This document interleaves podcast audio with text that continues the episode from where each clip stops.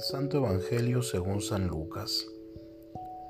Los padres de Jesús solían ir cada año a Jerusalén para las festividades de la Pascua. Cuando el niño cumplió 12 años fueron a la fiesta según la costumbre. Pasados aquellos días se volvieron, pero el niño Jesús se quedó en Jerusalén sin que sus padres lo supieran. Creyendo que iba en la caravana, hicieron un día de camino. Entonces lo buscaron y al no encontrarlo regresaron a Jerusalén en su busca. Al tercer día lo encontraron en el templo, sentado en medio de los doctores, escuchándolos y haciéndoles preguntas. Todos los que lo oían se admiraban de su inteligencia y de sus respuestas. Al verlo, sus padres se quedaron atónitos y su madre les dijo, Hijo mío, ¿por qué te has portado así con nosotros? Padre y yo te hemos estado buscando llenos de angustia. Él le respondió, ¿por qué me andaban buscando? ¿No sabían que debo ocuparme en las cosas de mi padre? Ellos no entendieron la respuesta que les dio. Entonces volvió con ellos a Nazaret y siguió sujeto a su autoridad. Su madre conservaba en su corazón todas aquellas cosas. Palabra del Señor.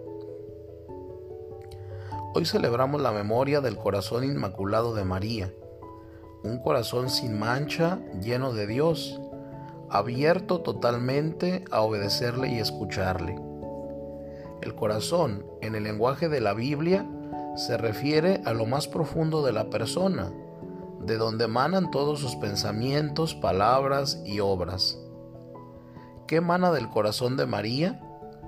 fe, obediencia, ternura, disponibilidad, espíritu de servicio, fortaleza, humildad, sencillez, agradecimiento y toda una estela inacabable de virtudes. ¿Por qué? La respuesta la encontramos en las palabras de Jesús. Donde está tu tesoro, allí estará tu corazón. El tesoro de María es su Hijo, y en él tiene puesto todo su corazón. Sus pensamientos, palabras y obras de María tienen como origen y como fin contemplar y agradar al Señor.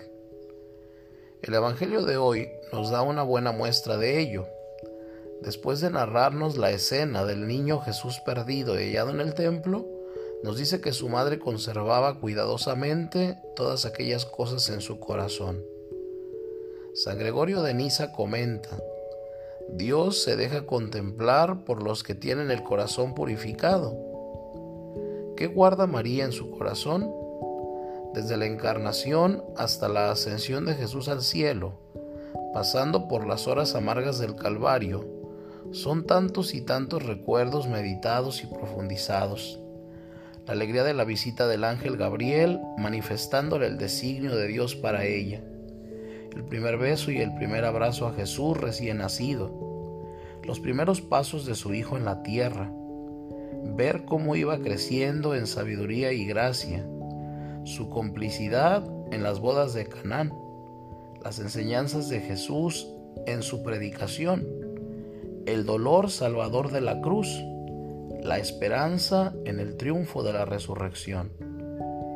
Pidámosle a Dios tener el gozo de amarle cada día de un modo más perfecto, con todo el corazón, como buenos hijos de la Virgen.